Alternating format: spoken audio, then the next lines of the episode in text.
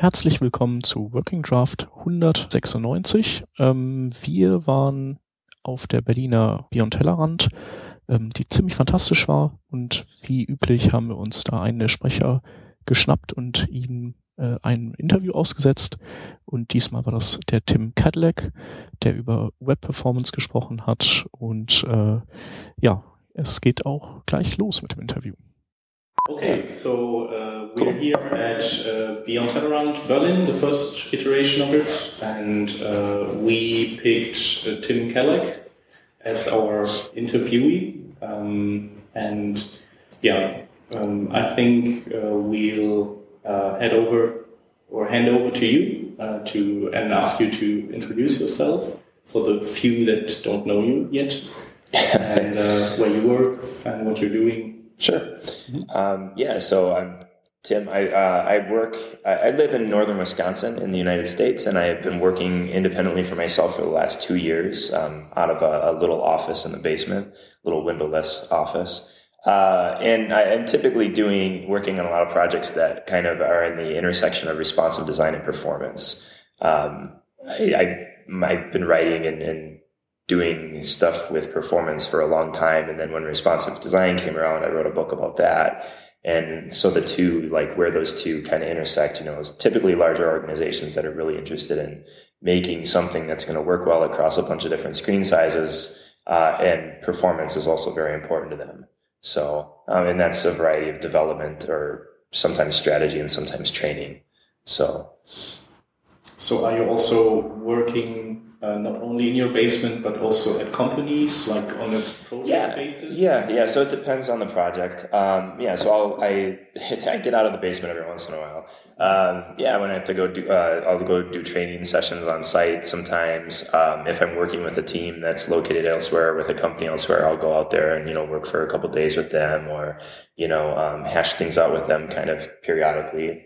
Uh, so yeah I get to I get to escape every once in a while Okay. Cool. Because uh, I ask because I uh, when I follow you for quite some time because I'm also a performance dude, and um, I had the impression that you might be a sort of performance ops guy in in a company because you you talk about performance budgets and these type of things that relate to the ops uh, yeah. area.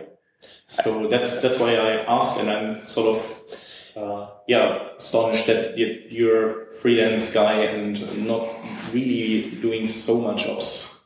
Well, yeah. So it's my background is I did a bunch of agency. I worked at a bunch of agencies before going to a small publishing house and working in a house there for a couple years. Um, and then when I started working independently, um, you know, all the way through that, I was, you know, performance was just something I was really interested in. Um, because of the dramatic impact that it has on how sites are used. It just is fascinating to me. And um, plus, it's just fun. It's there's something fun about like figuring out all the speed things and, and how to improve that. Um, but then, yeah, when I started, it was when I was working with a lot of these organizations. There, um, they have a lot of internal teams. They have a lot of different politics and things that are going on, and um, a lot of it is more like on that sort of that strategic and ops level of like helping to set those budgets and getting the systems in place to be able to monitor it and getting the build processes in place. So it is a lot of that stuff. Um, and I'm, I'm, I'm lucky enough to be able to come at it from an outside perspective, which means I get to do that for a variety of different companies and see what works and what doesn't and find out a whole bunch about the challenges that, you know, different industries face that are unique to them and also the things that are common. So yeah, it's fun. Yeah. Yeah, so you talked about uh, perceived performance uh, in your talk at BTConf. So um, I've got a question on that. Um, do you need to convince your managers or clients um, that perceived performance is much more important than the measured one? Because managers often think like, "Hey, there's a measurement, um, let's do that," but it's harder to to like convince them for um, like an unmeasured uh, perceived performance stuff. So isn't that a problem or uh, yeah, it, it is. So it is tougher. I think that I mean. In the perceived performance doesn't take the place of the other performance optimization, yeah. right? Which you you know you've got to have that stuff in place in the monitoring, the tooling to you know be working on it from that level too. Um, the perception stuff can be it's a little trickier because you can't just point out like a clear metric you know and, and metrics make it really easy because you can be like oh x you know speed index or x page load size and you don't get that with perceived. But there's still ways of tying that back. You could do all sorts of like a b tests and things like that and and see how people are responding and interacting with the page. Um, it requires that you're doing things like that and you're you're always linking that back to um, you know how that's impacting the the key you know performance indicators that you have for your site whether that's you know we want conversions and then you know you're experimenting with a different transition or a different pace here and seeing how you know what the conversion rate is like. So there's still ways to tie it back. Um, what's nice about the perceived performance thing is that it while it, while it can be a little harder sometimes to sell like management on that or something it's also typically a lot easier to get um, you know the whoever the designers are or the um, you know the information architectures or whoever that is that's working on those projects it's a lot easier to get them to make those changes because they they tend to get that um, a lot easier. They it, it clicks for them um, and they start to see plus it's fun to do a lot of those things. So it depends on who you're selling to but you can tie it back to the business metrics at the end of the day. Cool. So since we talked about uh, metrics i got that a lot in projects that we have like um, we have numbers like for example our page takes one second to load and maybe that is a number we can't change easily for example there is like um, heavy backend involved which which can't um, pull out the side or, or any um, any surrounding uh, content or something like that faster um, so um, sometimes I think it's a quite a good way to to make the user feel, as you said in your talk, that there is content already. For example, Facebook does it. You, mm-hmm. you said it in your talk. Um, they put up like empty divs on their page just uh, to to give a user an impression as if there was a uh, was yeah. a new post. Um, and so I think you can trick the user a little bit into to thinking uh, you're fast, but you aren't actually. Um, so this is something where management might be also um, yeah on on the on the positive side when they say, okay, it feels uh, faster because um, we can't get faster in the background or yeah. something. Yeah. And it's the kind of thing that only happens when you get everybody on the team thinking that way and thinking about how important that is. You know, that's where solutions like, um, uh, you know, I mentioned Polar in yeah. a talk, but there was another thing that Luke did with Polar where they would actually, you know, fake submit the poll. Like when you enter your poll, you add a new poll um, it displays right away in your user feed on your device, and it's fully functional from that perspective. But it's actually still going up to the server in the background, um, and that's like that's not necessarily purely technical. That's thinking about like the actual design of it and when things happen. And so it's kind of shifting because typically you you you know expect to wait until it was up there and then display it. Um, but it's more of a, sort of a designed take on that experience. Yeah. Um, and I did going back to the tying it to the metrics, I, I was just thinking Etsy has a really great like built-in tool. Like they do a great job of this, and they have you know a system that they use for. They're constantly experimenting and running all sorts of different tests to find out everything from how you know reducing page weight here or killing an image there is going to do um, through to things like they're one of the companies that um, you know in conversation they found out that like certain credit card processing scripts had to be slowed down and stuff. And the only way they find that out is by really paying attention to feedback and having some sort of system in place that allows them to constantly play and test uh, and experiment with all these different ideas. Hmm.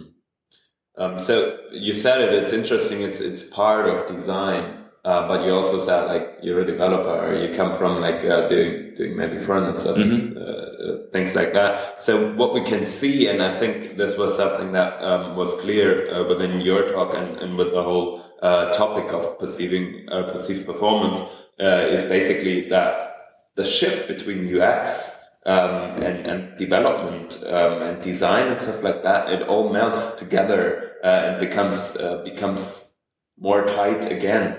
I mm-hmm. think because we had this in the maybe in a, a couple of years ago we we were like the front end designer whatever and we did front end code and we design and we do everything um, then it split and now it comes back all together um, so what, what is your take on that do you think um, this will melt again or will there be experts that advise on this like yourself for example? Well i mean there's always going to be there's always going to be people who are like specialists on a certain thing and that's fine and they're going to be able to come in and and, and they're it's good to have that because they have that certain perspective and it's sort of a laser like focus um, but when it comes to I, I do think that they meld together the designer and developer roles i think that that's not just and it's not just for this reason but anything you're doing with responsive design or multiple you know the whole waterfall approach with more of a segmented view to the process just doesn't work. It's got to kind of meld together.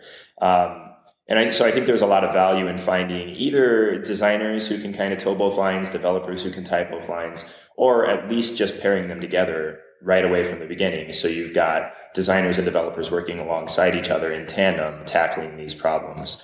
Um, because it's a lot easier to address these things early on in the process than it is to, you know, get a long way down the route with some sort of fully fleshed visual design and then you start jumping into code and now you've got to you run across all these issues you didn't anticipate because um, no matter how smart we are nobody's nobody's ever going to anticipate all the issues until you actually start playing with it and getting it inside of a browser environment so you know tying those two jobs together as early as possible is really important i think so too yeah. So um, you also mentioned, or you started your talk with uh, a comic film, which yeah. I found really interesting. And you had this analogy of um, like comparing perceived performance from a view on a comic film from the 50s, mm. I think. Mm -hmm. So um, I, I, pretty liked it, but um, how did you come to this point where you could uh, like uh, compare a comic film and how it is built with uh, perceived performance on a website. Yeah. Yeah, so that was a Looney Tunes cartoon. Um, frankly, I just wanted an excuse to watch Looney Tunes at work. uh, which, you know, my wife would come down in the office and I'd have Looney Tunes playing on my monitor and she'd be like, What are you doing? I'm like, I'm researching. It's research for my talk. no, um, no, I just, so I got, uh, I knew that there were some interesting parallels there because I knew just a little bit about the process just from like random, you know, things that I had read here and there.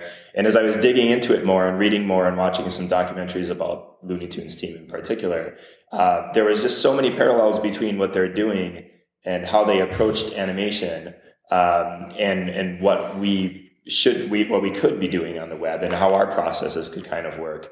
Um, and I think that like, in part of it was just. Um, as we move towards uh, getting better and better tooling, we get closer and closer where motion design is going to be such a huge role in what we do. Um, there's just so many tie-ins back to tradition, more like you know, long-standing and mature mediums like film and like cartoon animation. And there's a lot of things we can learn from them and apply it to what we're doing.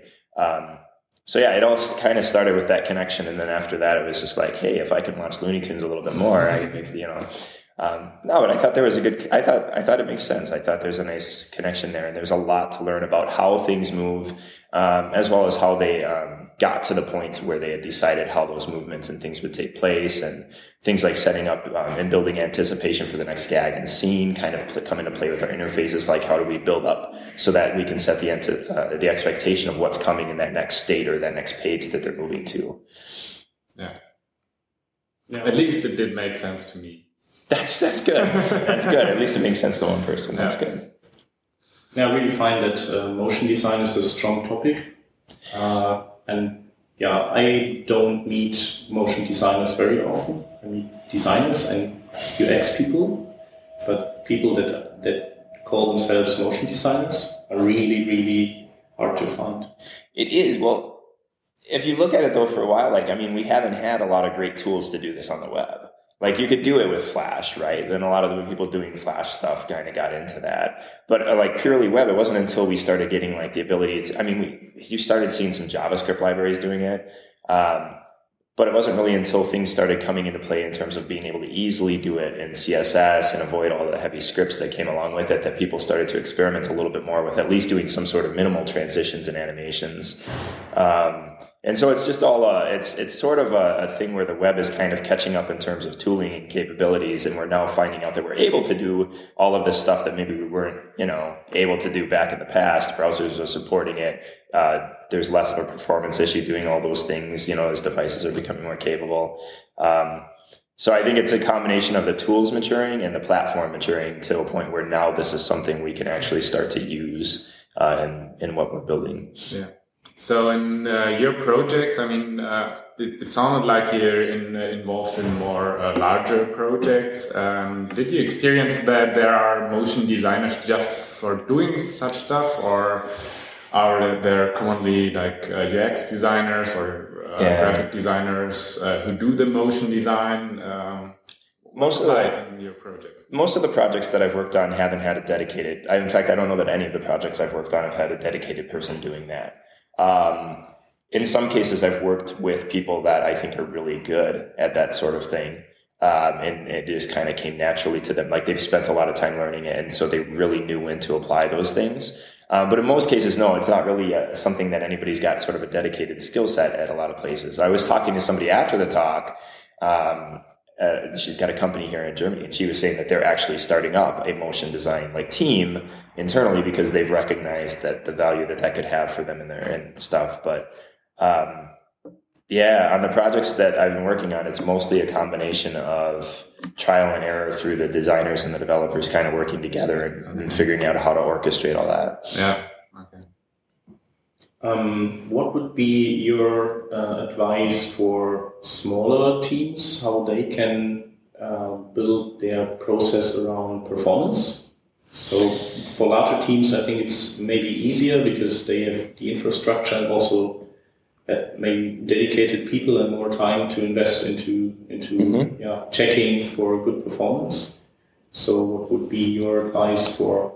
Sure. Um, well, this goes for large and small teams, but I would, um, I think you can get a lot of the low hanging fruit out of the way if you just use a simple build process. And it might take a little bit of time investment up front to like learn the tooling, whatever it happens to be, whether it's grunt, gulp, make, whatever. Um, but once you've got like a build script in place, you know, you can take care of, you know, it's the 80 20 rule, right? You need to take care of 80% of the performance rules just by doing that. Like if you're looking at sites online, um, I think Addy Osmani was just tweeting this the other day that like images is up to like 1.2 megabytes of the 1.9 average site. And if you look at those sites, almost, you know, nine times out of 10, a lot of that weight is just excess data that they didn't strip out. Like it was exported from Photoshop or whatever it was. And they build these notoriously huge fat images. And if you just have a simple process in your, in a, in a little build file that, um, whenever an image is added to the project, it optimizes it. You know, just by doing that, you can shave a whole bunch of weight off. So um, I think the tooling is. I think that's a big thing. I think it's an investment in your in your time and in your future if you're a small team because you're like, if you can get the the build script to do the image optimization, to do the script and you know concatenation and minimization, um, to generate your SVG sprite sheets or whatever it is that you're doing. Um, that's all those little things that you don't have to worry about anymore and you don't have to spend any time anymore and it frees you up to think about the other things.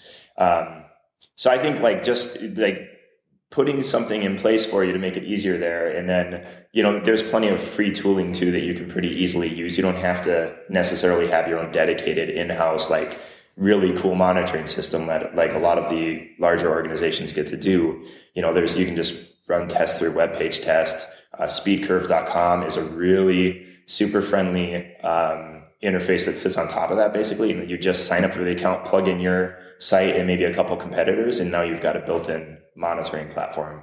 Um, so it's just starting simple and then, you know, laying the groundwork so that you don't have to invest all that time doing all of the, um, the low hanging fruit.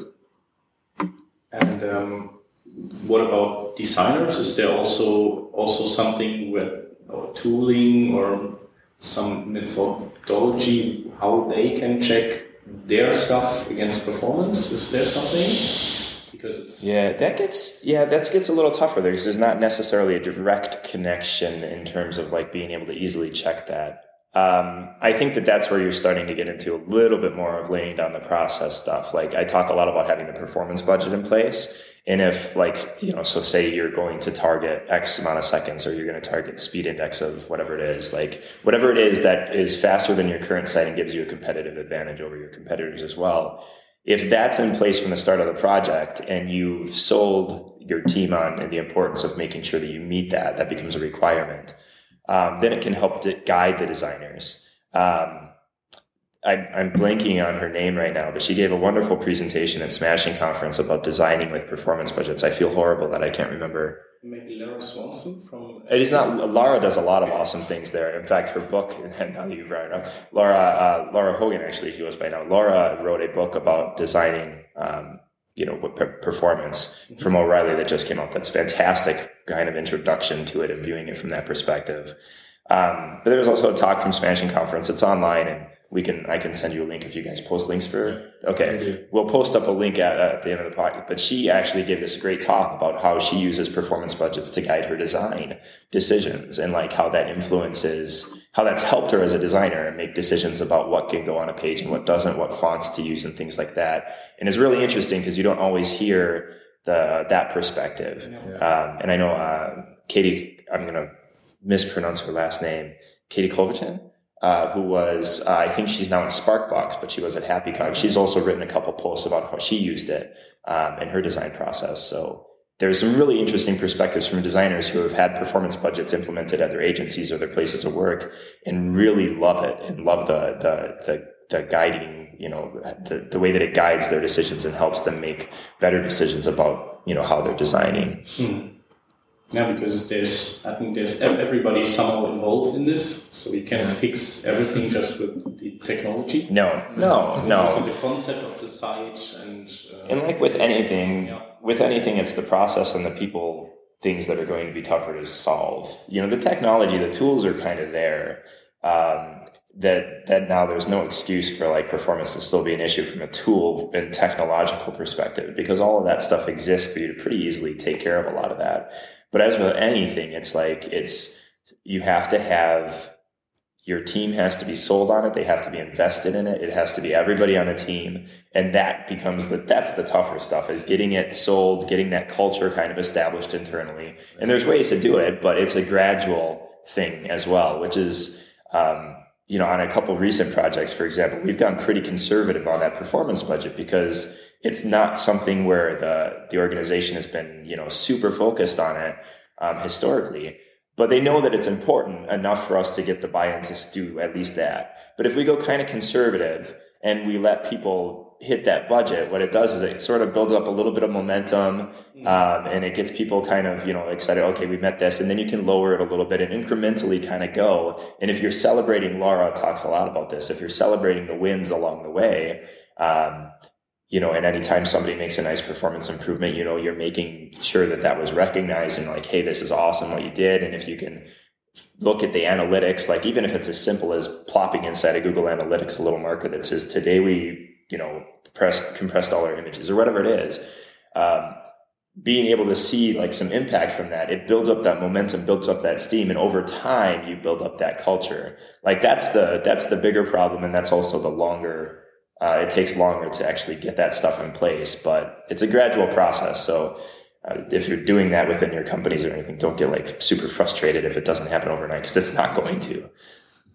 What you just said is, um, I think, very important. Also, what I've experienced within teams is even uh, if it gets bigger, it's it's harder to get everybody on the uh, on the same focus, uh, especially when it comes to editors that um, just uh, throwing content uh, on pages. For example, I'm mm. working on a uh, for a company uh, at the moment who does 50 web projects, and they all have their own uh, yeah. editors uh, behind that, and it's really hard to to educate people to upload like images that are maybe maybe yeah well suited for the for the mm-hmm. um, for the for the for the place they are in um, also that are not too big and stuff like that um, but I think what's important there is that you um, also could use technology uh, to to to get um, to get like the best out of it. But this is hard because that takes a lot of time to to for developers to invest. And in small teams, it isn't possible to maybe have like a image uh, resizement tool um, if there is is no mm-hmm. free one. So um, I think it's always like a bit difficult to to fill all all the gaps uh, that you need. It's tough. I mean, they're getting better. Like especially now that the responsive images stuff has kind of settled down, you're starting to see a lot of like content management systems investing in in some sort of built-in capabilities for that, and some of that's going to do the resizing, some of it wouldn't. Mm-hmm. Um, but like, yeah, I mean, the, the, when you get into the CMS issues, it's obviously a lot. It's a lot more complicated. It's not quite as cut and dry because you your best thing would be to have some solutions in place so that you can take care of the image stuff. But I know it takes resources to do that. But you also have to do some sort of training around.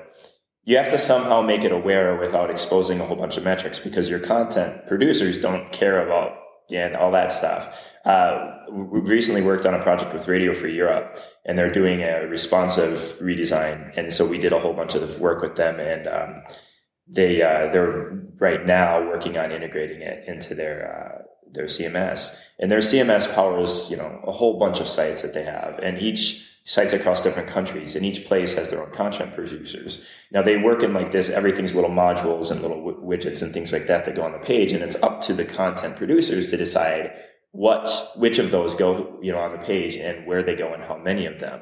And so what you get is you get this weird thing where in some places like the the the page for I don't know, say the the Russian version of the site might be really light um, because they've used only a few and, and you might get another country where the content producers on that location have shoved all sorts of widgets on there and it kind of builds up. So one of the things that um, we talked about potentially is finding a way to um, sort of positively like give some sort of positive reinforcement about that.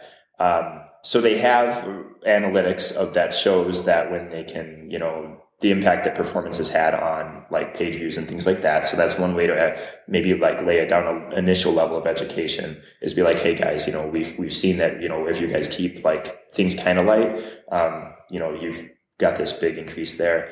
Um, but what's, uh, the other idea we had was finding a way to like have a little symbol basically that as you add widgets, it kind of goes from maybe like a, a smiley face to a frown face or something like that. Something simple, which sounds silly, but there was, um, there was a utility company that did this and they wanted people to use less power and they couldn't figure out how to do it. And finally, what they did is that's all they did. They had a smiley face. If, if you, um, had had a really efficient month and you weren't, you know, you were using less power and things like that. And, and just by having that little thing on your bill, it started to change people's behavior because it became like this little symbol that you know they didn't need to understand the whole thing. They just knew it was a good job and people like good job you know you're trained from when you're in school and you're getting stamps and stickers on your papers. Um, so it's something maybe you know and i don't know if they're going to end up doing that but i think that would be an interesting thing to try. Instead of like exposing the performance stuff that they don't care about just have some sort of indication that be like yeah things are going well or things are not going well and just see if that can subtle that subtle like feedback would help influence um, a little bit better behavior when it comes to that. It's a bit like on google web fonts website? Yeah they do it too with the speedometer yeah, right? yeah, exactly. Yeah. So if you add too many uh, different uh, variations of fonts then it goes into the red area. And I like that. I like those things because um, we tend to be we can get a little metricy and we can get a little um, a little dev heavy sometimes on this stuff, and that's not how you're going to sell it to the designers or the management or anything like that. And that's they don't care about that stuff. It's not their job. Um, it's so it's like the little things like that that are just you know simple feedback um, that puts it like that's all they need to know. Is it good or is it bad? And and and that's good enough to get you know the majority of the issue taken care of. Yeah. Um, Another thing that um, we wanted to, to know from you is basically um, what is your take? What is the next uh, next big step for for the web, uh, especially when it comes to performance? So we we see a lot of um, talks talking about offline 1st and mm-hmm. stuff like that. There are a couple of um, interesting issues um, or, or, talks about um, SPDY and stuff like that. Um, so what what do you think will be the the direction, or is it everything? And do we get to know? Uh, do we need to know more? Uh, about stuff like that. Yeah, so I well, we do need to. Yeah, so there's a few technologies coming out that are really exciting from a performance perspective. Uh, service workers, which Jake Archibald has given an amazing talk on that everybody should watch. But service workers uh, is a fantastic um, thing. I think it's now it's it's no longer behind a flag in Chrome. I think they shipped it um, by default now, but um, or at least in Canary. Uh, but service workers is, super powerful for um, offline behavior and providing a lot of performance boosts to create a little bit more of a what we've historically people have attributed to more of like the something native apps were supposedly better at, and this kind of really uh, levels that playing field. Uh, it's super powerful, and it's actually pretty straightforward for people to get used to once they you know play around with it because it's you know just it's a very it's a it's a nice little JavaScript thing. Um, HTTP two is going to be very big. And, and that's going to have a huge impact on the way that we build our pages and sites. Um, things that we have been taught are best practices are no longer going to be best practices. Yeah. On HTTP2, you're probably not going to want to concatenate all of those style sheets and those scripts um, because of the way that it works. You're actually you're better off having you know separate and things like that. Uh, Sprite, you know, Sprite sheets and things like that are going to be a, no longer a good practice. Um, it's going to be a big shift. I was even once thinking maybe there will be new tasks for Grunt and, and Gulp and for whatever. They will even split up files into smaller pieces. So no. sort of closer to the Delta update stuff. Yeah, I wouldn't be. Yeah, I wouldn't be surprised. We're gonna get. I mean, so we're getting a lot of really interesting technologies that are really gonna sh- like shift the way that we approach performance, and we're gonna have to unlearn some things and and kind of learn learn how to optimize for these new environments. Um, but it's cool because you know HTTP two is potentially a huge boost. Um, if you can get things like service workers in place, that's, I mean, that's a big thing is taking away the offline limitations. That's what AppCache tried to do, but did a miserable job of. Um, you know, and, and if you get something nice in place like service workers, that's going to give us a lot of power. Um, so yeah, there's all sorts of really cool technologies coming down and it's all, I, I, I think that as long as we're, um, we continue to recognize like performance in terms of like a user experience thing and how important it is to craft that and that sort of spreads and shapes the way we're viewing the projects we're going to have some really nice tools at our disposal to make things a lot awesomer awesomer that's a word now uh, yesterday i talked with uh, Vitaly mm-hmm. um, because they also re- did a, a, re redesign or rebuild of their site yeah. Uh, like a like a rebuild thing, yeah. Performance. Mm-hmm and they did a real good job. I think it's just insanely fast. They did. So Vitaly and I met. The way we met was uh, when they when they launched that redesign a few years back, and uh, it was heavy. It was heavy, and it was this responsive thing. And I wrote this little blog post about how heavy the Smashing Conf site was and I said, it looks beautiful, but I'm like, you know, the performance is kind of, uh, and I'm like, there's work to be done kind of a thing. And I think I, I, I tried to be like nice and positive, and I think it was. Um, but that was the way we met because then Vitaly was started emailing me and commenting on the post and we were discussing things back and forth. And uh, they he recently wrote that article, like that super long article about all the things that they did. And if you look at how far they've come from like when they launched to where they are now, it's incredible. They've done incredible work, and they're they're very focused on um, more of the perception of it too. Um, they've been really optimizing for things like speed index and metrics that are more in you know uh, examples of how a user is actually perceiving how that page is loading. Um, and so they've done a whole bunch of stuff about getting things out of the critical path and like reducing what goes up front and um, getting content on the screen as quick as possible. It's to the loading of yes. Well, that was a huge boost right there. That was a huge boost right there. Yeah, they've been experimenting a lot with like different ways to do web fonts without creating the flashes. You know, they do like local storage and stuff there, and um, you know, which I know there are some people who question the whole local storage thing, but I mean, they've found that it's worked out well for them. Yeah, they've yeah they've done a fantastic job. Yeah, yeah. I mentioned that because I yesterday I also I saw him talk about it on the WebPerf days in Amsterdam, hmm. and then but he, he needed to leave right away after his talk, so I couldn't catch him. And this time I could catch him. So uh, the thing that I wanted to ask him is why did they do or why did they went all the miles and then did not activate SPDY or HTTP2 mm. because that's so that's sort of the final missing piece. Um, and he was uh, telling me that they indeed wanted to, but um, they couldn't because of all the uh, third-party app providers, which mm. couldn't mm. switch to HTTPS, and so the browser just failed, failed or quitted because of unsecure content. Ouch. And that's that's really really a big problem. Yeah, it is. It's and yeah, and that gets into the whole like the H. That's I've seen really smart people trying to switch to HTTPS, and and it's a dra- it's a pain for them. It's a drag for them. It's a um, it's not as easy as it should be. Um, if we're going to have to have that by default for these you know technologies to work sadly and you're going to have a hard time getting things like the ad providers to switch that's you know they're still catching up on the responsive stuff What's that? They're last in the line in technology knowledge. On a lot of things. Uh, I, I think there's some people who know stuff there. I think it's just there's so many there's so many considerations in an industry like that when you're serving your ads to a ton of different sites and everything like that. And I think it's just a, a, lot slower moving in many cases. I mean, they were aware of some of the things. I think that the head of the IAB recently was coming out and like trying to make the case for why ads should be faster. Like, um, but yeah, and, and where those ads are sourced from. I mean, there's so many variables and all of that. Uh, but yeah, it's an interesting. That's going to be an interesting problem is getting all that stuff secure so we can do all of that. I think it's even maybe it's one of the biggest problems in the future to uh, sort of evangelize them because they not only do they stop us from using SPDY or HTTP2, but also for deploying security. Mm-hmm. Like, hey, Snowden, yeah, okay, we, we switch to secure uh, connections. Oh no, wait. Yeah. yeah. That's yeah, well, that's like what we just saw James up there talking about here at the conference. Yeah. Uh, did a good job of breaking all that down. But yeah, it's yeah, it's it's not as easy as a shift as it should be. It's important to shift for many reasons, for these new performance things, but as well as for just general overall security.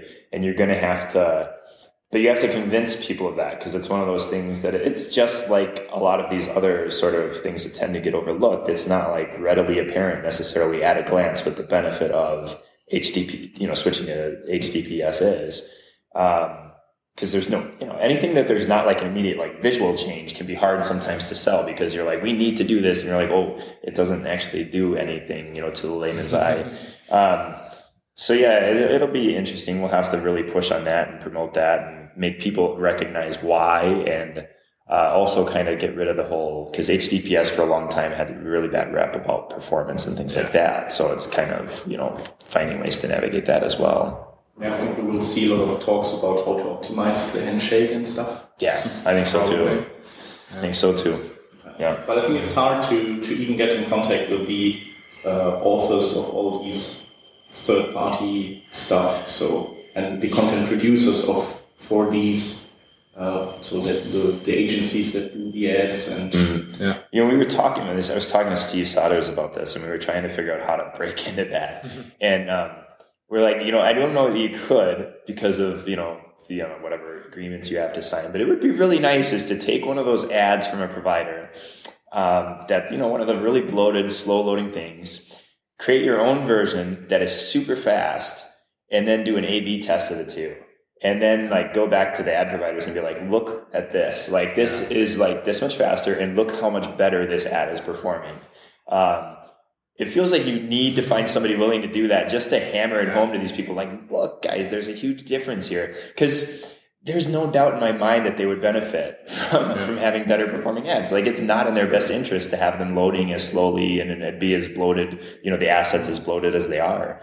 Um, but it's like finding the right people to talk to and hammering that home maybe we need to go to more advertising conferences yeah i don't know but um, you can also see it like with the Twitter like uh, Twitter share button or whatever. Mm-hmm. Um, even the, the developers at, at companies like Facebook, uh, Twitter, uh, they have this problem or they had this problem. It's always like if you have a third party thing in there, uh, it's gonna be bad. Yeah, something like that.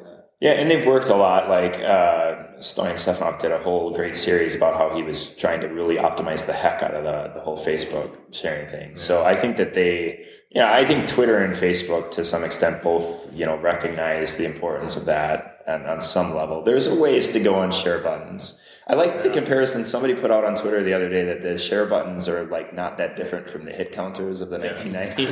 it's kind of like that, right? I mean, we oh, it's been shared 150 times. Yeah, it, yeah, and I there, it's questionable how much value that actually is adding for users or how many users are actually interacting with those things too. That's another case where like testing with and without just to see are you really actually yeah. getting anything out of these things or are we just slapping them by default because it seemed like a good idea. yeah. yeah. I, I once uh, wrote a script that would check if you're logged in in one of those services and just add those uh, services if you're logged in there, so mm. you don't get bothered by. Oh, okay. okay. So if you were logged into Facebook, you just got the Facebook thing and not Twitter yeah, or LinkedIn cool. or yeah. Google Plus or yeah. whatever. Yeah. Exactly. Okay. But I also took metrics, metrics, and nobody nobody presses these buttons. Yeah. So- And I know like the filament group has like the lazy loading script Yeah. thing for all the Yeah. social things where you don't actually pull in all that that junky code until Yeah. after. I think that was actually a, I think that idea came from a German company, yeah. right? It's It's, from yeah. c't, right? Yeah, the guys invented who were it, um, before me, sponsored. Oh, okay, okay. Yeah, oh, cool. I didn't know uh, that. German law that forbids to share uh, data without the uh, the user Agreement. giving Right. you the uh, allowance. Oh, so they did this as like a, a- adhering to the law, not just Yeah, performance yeah. thing. The performance was a nice side effect. And then Exactly. performance people thought, oh, that's a good It was a good idea. Yeah. It was a good idea. Yeah, nice. Yeah. Yeah, so uh, do we have any further questions? Uh, otherwise, I would say we can wrap it up. And, I think I've got a last question. What's Yes. your favorite comic? My favorite cartoon. Yeah. Like well looney tunes like i said in the in the talk do i have to pick a specific short? Because i could do that. All right. If- all right i'm going to do it. I'm going to do that. Um I mean, in fact i'm going to cheat. I'm going to pick three uh, because they're kind of a trilogy. There was this trilogy of um, let's see here. Uh, i'm going to do the rabbit fire i believe. Duck rabbit duck and rabbit seasoning. I think rabbit fire is the right now i know rabbit seasoning and duck rabbit duck um, they did these three cartoons in the 50s where it was Elmer Fudd trying to shoot Daffy and Bugs, and Daffy and Bugs keep trying to get him to shoot each other. And one was in the spring, one was in the fall, and one was in the winter. And I love those. They're fantastic. Like the Daffy and Bugs and Elmer like interactions are great. And it's hilarious to see um, Bugs always one upping Daffy and getting him shot repeatedly and repeatedly, and Daffy falling for every single problem thing. That's that's also fantastic. the part you in your talk. Yeah, it was from one of those. It was from Duck Rabbit Duck. But yeah, that, that, that whole trilogy is great. Okay. Yeah, we'll, we'll link to them. Perfect. there you go. Um, So, yeah, thank you very much for taking some time to to let us interview you. And uh, yeah, Well, thank you. keep it was, on. It was a good chat. Keep on your good work and blogging and talking, and it's really nice. Thanks. Thank you. Thank you.